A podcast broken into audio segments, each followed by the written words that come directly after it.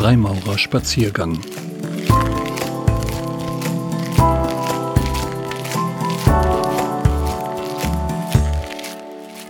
Folge 26 Goethe als Freimaurer Geboren wurde Johann Wolfgang von Goethe am 28. August 1749 in Frankfurt am Main in ein begütertes Haus und verbrachte dort seine Kindheit. Er studierte in Leipzig und Straßburg Jura und arbeitete 1771-72 als Anwalt in Frankfurt. 1772 war er als Praktikant beim Reichskammergericht in Wetzlar tätig. Goethe veröffentlichte 1774 sein aus den Liebeserfahrungen mit Charlotte Buff entstandenes Werk Die Leiden des jungen Werther. Der europaweite Erfolg machte den 25-Jährigen über Nacht berühmt. Zwei Jahre später folgte er dem Ruf des 20-jährigen Herzogs Karl August von Sachsen-Weimar-Eisenach als geheimer Rat und siedelte nach Weimar über. Goethe wurde Diplomat. Die Freimaurerei war zwölf Jahre vor Goethe nach Weimar gekommen. Am 28. Oktober 1764 wurde mit dem Patent der strikten Observanz, das war damals eine von mehreren Lehrarten der Freimaurerei, die Loge Anna Amalia zu den drei Rosen mit der Matrikelnummer 9 errichtet.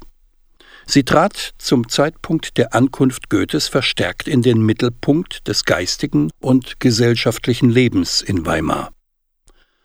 Die Protektion über die Loge ging mit der Amtsübernahme der vollständigen Regierung 1775 auf den Herzog Karl August über.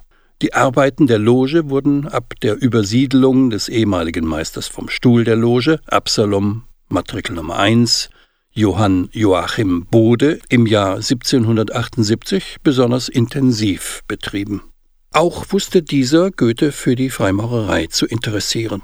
Am 7. Januar 1780 kehrten Goethe und der Herzog Karl August von ihrer zweiten Schweizer Reise zurück, während der beide den Entschluss gefasst hatten, sich in den Freimaurerbund aufnehmen lassen zu wollen. Anfang Februar 1780 reichte Goethe beim Meister vom Stuhl, dem Geheimen Rat von Fritsch, sein Aufnahmegesuch ein. Schon lange hatte ich einige Veranlassung zu wünschen, dass ich mit zur Gesellschaft der Freimaurer gehören möchte. Dieses Verlangen ist nun auf unserer letzten Reise viel lebhafter geworden. Es hat mir nur an diesem Titel gefehlt, um mit Personen, die ich schätzen lernte, in nähere Verbindung zu treten und dieses gesellige Gefühl ist es allein, was mich um die Aufnahme nachsuchen lässt. Goethes Aufnahme fand am Vorabend des Johannisfestes 1780 statt. Goethe und von Fritsch kannten sich aus dem Staatsdienst. Von Fritsch hatte aufgrund erheblicher persönlicher Differenzen mit Goethe für diese Arbeit den Hammer an Bode übergeben. Das Paar weiße Frauenhandschuhe, das jeder Freimaurer bei seiner Aufnahme erhält und das für die Dame seines Herzens bestimmt ist, sendete Goethe mit den Worten die berühmten Handschuhe kommen hierbei an Charlotte von Stein. Ohne erkennbaren Grund fand bis zur Beförderung Goethes zum Gesellen am 23. Juni 1781 keine Logenarbeit statt. Die Beförderungsarbeit leitete von Fritsch und zusammen mit Goethe wurden der Hofgerichtsdirektor Georg Hamberger aus Jena und der Anatomieprofessor Christian Loder befördert. Diese Beförderungsarbeit lief alles andere als glatt. So schrieb Goethe, zu dieser Zeit noch nicht Freimaurer, an Herzog Karl August. Unsere Loge war magerer besetzt als ein Hof zur Kurzeit. Und wenn Bode nicht noch durch einen Spaß bei Tisch die Vorsteher beleidigt hätte, so dass gar der alte Germer den Hammer niederlegen wollte und Rotmaler eine lange Rede aus dem Stegreif hielte, so wären wir ohne das geringste Interesse geschieden. Mehr Böcke sind wohl überhaupt im Ritual und Formal an keinem Johannistage vorgegangen. Ein unvorbereiteter Meister vom Stuhl, zwei Vorsteher aus dem Stegreif und so weiter.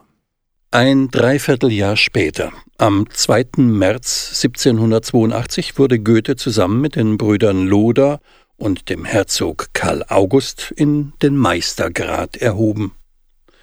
Die Aufnahme in den vierten Grad, in den sogenannten inneren Orden, erhielt Goethe wiederum ein Dreivierteljahr später, am 10. Dezember 1782. In Weimar wurde über freimaurerische Systeme gestritten. Wortführer waren Johann Joachim Bode und der Legionsrat Friedrich Justin Bertuch. Am Johannistag 1782 kam es zum offenen Streit. In den Freimaurer-Annaletten zur Geschichte der Loge Amalia ist von Fritsch über diesen Tag festgehalten, in der Loge selbst entstanden Spaltungen, und als Bruder Bertuch, der Ältere, einstens als Redner in offener Loge diesen Gegenstand, Ritual- und Systemstreitigkeiten berührte, geriet er mit Bruder Bode in so heftigen Wortwechsel darüber, dass der Meister vom Stuhl es für zweckmäßig hielt, die Zusammenkünfte auszusetzen – bis der am 16. Juli 1782 begonnene Konvent zu Wilhelmsbad über den Wert der verschiedenen Systeme eine Einigung herbeigeführt haben werde. Da dieses nicht der Fall war, so blieb die Loge geschlossen. Auf diesem Konvent von Wilhelmsbad wurde klar, dass die Lehrart der strikten Observanz ein Legitimationsproblem hatte. Die sogenannten unbekannten Oberen denen die Logenbrüder die strikte Observanz, also den strengen Gehorsam geschworen hatten, existierten nicht. Man erkannte zudem, dass man Fantastereien in den Graden vier bis sieben aufgesessen war, und das System blutete schnell aus. Die Loge in Weimar stellte ihre Arbeit ein. Acht Wochen nach seiner Aufnahme in den vierten Grad wurde Goethe auf Betreiben von Bode am 11. Februar 1783 in den Illuminatenorden aufgenommen. Dieser hatte ebenfalls die sittliche Veredelung seiner Mitglieder zum Ziel, war aber radikal aufklärerisch eingestellt. Der Illuminatenorden war 1776 gegründet worden und arbeitete ab 1780 mit einem neuen, zwölf Grade umfassenden System. Für Freimaurer war das besonders attraktiv, weil es die Grade Lehrling, Geselle, Meister beinhaltete, die zugleich in ein Hochgradsystem integriert waren. Bald zählte man, dass ein Drittel der Illuminaten auch Freimaurer waren. Weimar hatte eine sehr starke Minervalkirche, so hießen die Logen der Illuminaten. Unter anderem waren der Herzog Bode und Herder auch Illuminaten, und nach dem Verbot dieses Ordens 1785 war die Minervalkirche in Weimar die letzte, die ihre Tore schloss. Goethe wirkte in diesem Orden, dem er nur etwa zwei Jahre angehörte, nicht messbar mit. Goethe machte 1786 bis 88 eine Italienreise. Wieder in Weimar lernte er 1788 Christiane Vulpius, seine spätere Frau, kennen, die er erst nach langem Zusammenleben 1806 heiratete. Im Sommer 1791 schrieb Goethe das Lustspiel Der Großkofter. Der Name entstammte dem hochstaplerischen System des italienischen Okkultisten, Alchemisten und Abenteurer Alessandro Graf von Cagliostro, worin dieser unter anderem unter diesem Titel auftrat. Cagliostro erfand und gründete 1775 den sogenannten ägyptischen Ritus, um dem mystischen Trend in der Freimaurerei entgegenzukommen. Dies war eine bizarre Entgleisung unter dem Namen der Freimaurerei, der man nur mit Humor beikommen konnte. Es gab nie eine Verbindung zwischen Freimaurerei und altägyptischen Riten, auch weil die Hieroglyphen erst 50 Jahre später übersetzt werden konnten. Goethe widmete sich in diesem satirischen Werk, der Großkufter, den Möglichkeiten und Spielarten der Blendung und Hochstapelei, insbesondere in den Hochgraden der Freimaurerei. 1795-96 erschien Goethes Erziehungsroman Wilhelm Meisters Lehrjahre. Hierin widmet Goethe sich unter anderem der Betrachtung von Kern und Entwicklung der Freimaurerei, die umschrieben, aber nicht beim Namen genannt wird. Es wird eine aufklärerisch wirkende Gesellschaft des Turmes vorgestellt, die den von Geheimnissen umwitterten Fluchtpunkt der Romanhandlung bildet. Höhepunkt ist die rituelle Aufnahme Wilhelm Meisters in die Turmgesellschaft, die Ähnlichkeiten mit Initiationen von Geheimgesellschaften aufweist. Der Lehrbrief, den Wilhelm Meister hierin erhält, hat Einzug in die reelle freimaurerische Ritualarbeit im Gesellengrad erhalten. Goethe zeichnet auch die Grenzen zwischen maurerischem Handeln und bloßen äußeren Zeichen auf. Das System der strikten Observanz ist bekannt dafür gewesen, dass es den freimaurerischen Kern zugunsten der äußeren Zeichen verschoben hatte. Somit war die Form in den höheren Graden wichtiger als die Tat geworden. Wir dürfen hier Goethes Loge als Spiegel ansehen. Goethe unterschied somit die Mitglieder der Turmgesellschaft in einerseits all diese, die nicht auf ihre Füße gestellt sein wollten, wurden mit Mystifikation und anderem Hokuspokus teils aufgehalten, teils beiseite gebracht. Und jenen, die praktisch wirken wollten.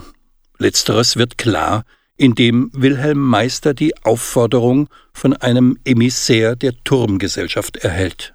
Lassen Sie den Vorsatz nicht fahren, in ein tätiges Leben überzugehen. Dass die Geheimgesellschaften Faszinationen bildeten, ist leicht nachvollziehbar, und Goethe lässt einen Protagonisten, seine Entwicklung und die Entwicklung der Turmgesellschaft reflektieren und charakterisiert sie als Reliquien eines jungen Unternehmens, bei dem es anfangs den meisten Eingeweihten großer Ernst war und über das nun alle gelegentlich nur lächeln. In der Zeit nach der Aussetzung der Loge Amalia 1782 und der Aufhebung des Illuminatenordens 1785 kam es zur Entfernung Goethes vom Logenwesen. Augenscheinlich, weil es weder mehr eine Loge noch eine Minervalkirche in Weimar gab. Wahrscheinlich fiel durch diesen Abstand auch deutlicher auf, dass das humanitäre Wirken der strikten Observanz und des Illuminatenordens vom eigentlichen Wege abgekommen war. So sind folgende Worte von Goethe an den Herzog Karl August in einem am 6. April 1789 geschriebenen Brief überliefert. Jener war, wie wir wissen, mit einer Loge bedroht. Bertuch ging gleich von dem Gedanken ab und hat auch Hufelanden rektifiziert. Bode hält zu fest an dieser Puppe, als dass man sie ihm so leicht addisputieren sollte. Indes habe ich ihm mit der größten Aufrichtigkeit das Verhältnis gezeigt, warum sie weder zu einer solchen Einrichtung ihre Einwilligung geben, noch durch die Finger sehen könnten. Ihr Gedanke, ein Kollegium über das Unwesen der geheimen Gesellschaften lesen zu lassen, ist trefflich. Ich habe den Direktoren der Zeitung auch einen Vorschlag getan, den sie angenommen haben, wodurch allen geheimen Verbindungen ein harter Stoß versetzt wird. Sie werden es bald gedruckt lesen, und so ist es gut, dass man öffentlich Feindschaft setze zwischen sich und die Narren. Die rechtlichen Leute gewinnen alle durch Publizität. Es folgten nach diesen Worten 18 Jahre der freimaurerischen Ruhe. Erst 1807 gab es im nahegelegenen Jena erneut Bestrebungen, eine Loge zu gründen. Mehrere Brüder hatten sich zusammengeschlossen, um die Loge Augusta zur gekrönten Hoffnung zu bilden und hatten diesbezüglich den Fehler begangen, schon mit der Berliner Großloge zu den drei Weltkugeln Kontakt aufzunehmen. Erst danach baten sie um landesherrliche Erlaubnis zur maurerischen Arbeit. Nach einer persönlichen Unterredung des Jenaer Bruders Metzel mit Goethe reichte dieser im Auftrag des Herzogs ein abschlägiges Gutachten über die Jenaer Freimaurer ein. Die Freimaurerei einzuführen, wo sie nicht war, ist niemals rätlich. Und ich will nicht leugnen, dass dieses maurerische Ordnungswesen in großen Städten auf große rohe Massen ganz günstig gewirkt haben oder wirken mag. Auch an kleinen Orten dient eine solche Anstalt zu einer Form der Geselligkeit. Hier in Weimar brauchen wir sie nicht, und für Jena halte ich sie für gefährlich. Und jedermann würde die Sache bedenklich finden, wenn man ihm jetzt gleich das sämtliche Personal, woraus die Loge im ersten halben Jahr bestehen würde, vorlegte. Die Jenaer Brüder insistierten jedoch weiter, so dass die Idee entstand, die alte Weimarer Loge unter voller herzoglicher Kontrolle wiederzubeleben.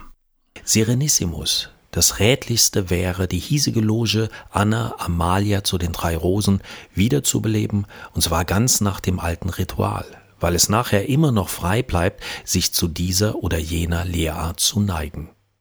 Der Herzog hatte inzwischen eine freiere Auffassung von den neu eingetretenen Verhältnissen in der Freimaurerei gewonnen und stimmte zu.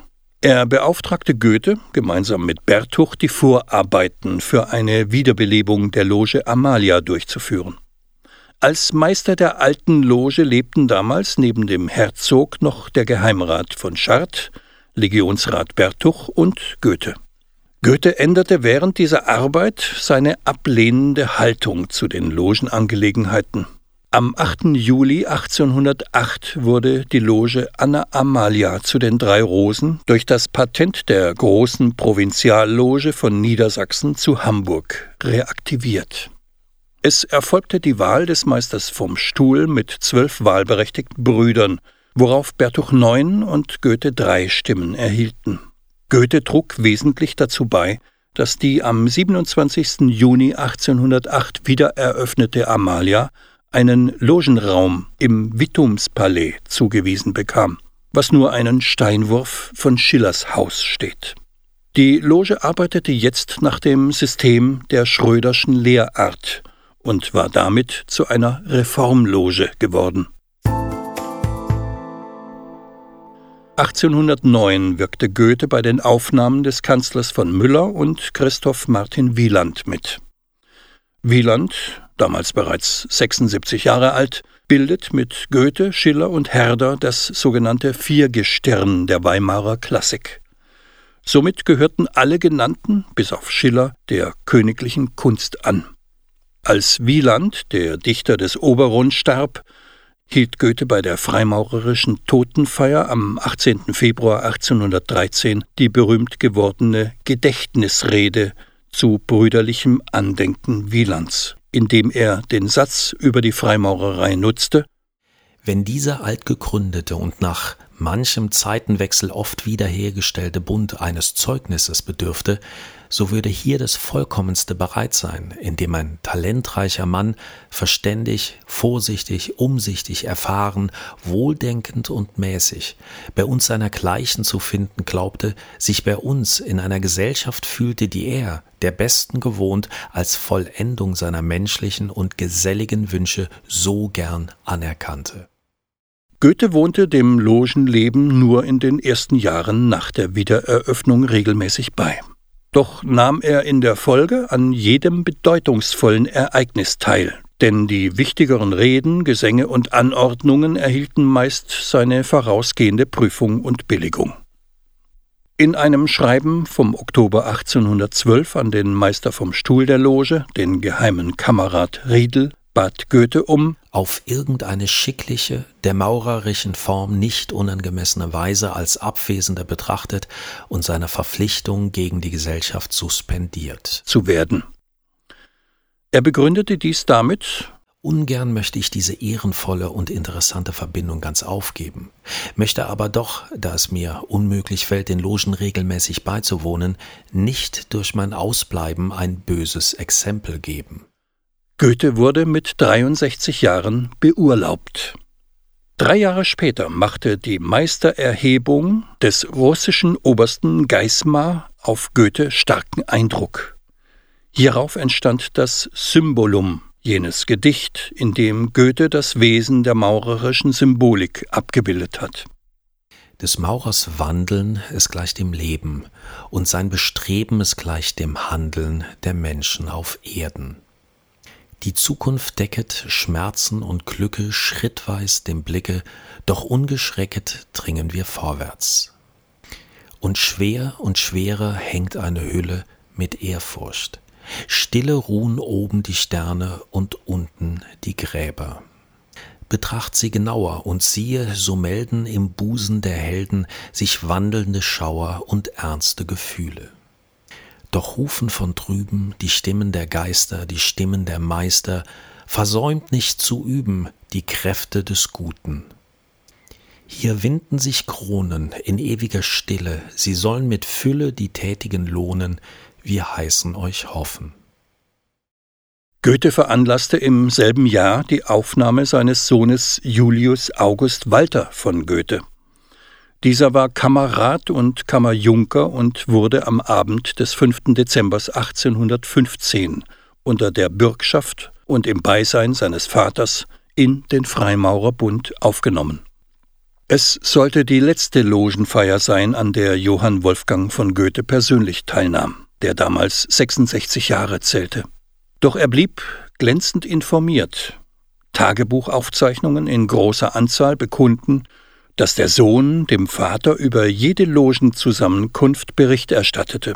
Im Archiv der Amalia sind die Gedichte und Lieder verwahrt, die Goethe ihr bei allen besonderen Gelegenheiten zu senden pflegte.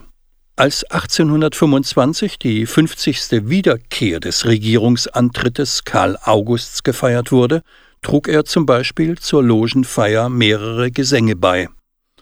Am 8. Dezember 1816 wurde August von Goethe in den Gesellengrad befördert und der Vater drückte seinen Dank an die Loge in einem Gedicht mit dem Namen Bundes- oder Logenlied für den Kammerrat aus. Ein weiteres freimaurerisches Werk ist das bekannte Gedicht Verschwiegenheit 1816, aus dem wir sicherlich die letzte Strophe kennen. Heil uns, wir verbundene Brüder wissen doch, was keiner weiß, ja sogar bekannte Lieder hüllen sich in unseren Kreis. Niemand soll und wird es schauen, was einander wir vertraut, denn auf Schweigen und Vertrauen ist der Tempel aufgebaut. Mit fortschreitendem Lebensalter beschäftigte sich Goethe zunehmend mit dem Inhalt des dritten, des Meistergrades. Am 2. Mai 1824, der Dichter ist bereits 74 Jahre alt, schrieb er an Johann Peter Eckermann. Mich lässt der Gedanke an den Tod in völliger Ruhe, denn ich habe die feste Überzeugung, dass unser Geist ein Wesen ist ganz unzerstörbarer Natur. Es ist ein fortwirkendes von Ewigkeit zu Ewigkeit. Es ist der Sonne ähnlich, die bloß unseren irdischen Augen unterzugehen scheint, die aber eigentlich nie untergeht, sondern unaufhörlich fortleuchtet. Schließlich verfasste er mit 80 Jahren im Jahr 1829 das sehr bekannte Gedicht Vermächtnis, das auch wirklich als sein Vermächtnis angesehen werden darf, da er darin Anweisungen zur Nutzung der menschlichen Sinne gibt. Hier seien nur zwei Zeilen zitiert, die man unzweifelhaft auch der Freimaurerei und dem dritten Grad, dem Meistergrad, zuordnen kann. Kein Wesen kann zu nichts zerfallen, das Ew'ge regt sich fort in allen, am Sein erhalte dich beglückt. Das Sein ist ewig, denn Gesetze bewahren die lebendigen Schätze, aus welchen sich das All geschmückt. Genieße mäßig Füll und Segen, Vernunft sei überall zugegen, wo Leben sich des Lebens freut. Dann ist Vergangenheit beständig, das Künftige voraus lebendig, der Augenblick ist Ewigkeit. Bis in die letzten Lebensjahre blieb Goethe seiner Loge verbunden. Noch 1830 sandte er ihr seinen poetischen Dank für ihre Glückwünsche zu seinem 50-jährigen Maurerjubiläum. Es vergingen noch knappe zwei Jahre, bis Goethe am 22. März 1832 vom großen Baumeister aller Welten zu höherer Arbeit in den ewigen Osten abberufen wurde. Vielleicht hat er in seinen letzten Stunden an die Schlussverse aus seinem Faust II gedacht. Denn als es für Dr. Faust ans Sterben geht, singt der mystische Chor die lyrischen Worte, die eine bedeutungsmächtige Inhaltsangabe des freimaurerischen Meistergrades darstellen. Alles Vergängliche ist nur ein Gleichnis, das Unzulängliche, hier wird's Ereignis, das Unbeschreibliche, hier ist es getan, das ewig Weibliche zieht uns hinan. Am 8. November 1832 wurde für den Bruder Goethe die Trauerloge abgehalten. Kanzler Friedrich von Müller, bei dessen Aufnahme Goethe 1809 mitgewirkt hatte, hielt den Nekrolog, der mit den Worten schloss, die Goethe einst am Grabe der Herzogin Amalia gesprochen hatte. Das ist der Vorzug edler Naturen, dass ihr Hinscheiden segnend wirkt, wie ihr Verweilen auf der Erde, dass sie uns gleich Sternen leuchten als Richtpunkte, wohin wir unseren Lauf bei einer nur zu oft durch Sturm unterbrochenen Fahrt zu lenken haben, dass diejenigen nun die sehnsuchtsvollen Blicke nach sich ziehen als vollendete, selige. Ein Spaziergang mit Bodo Dannhöfer.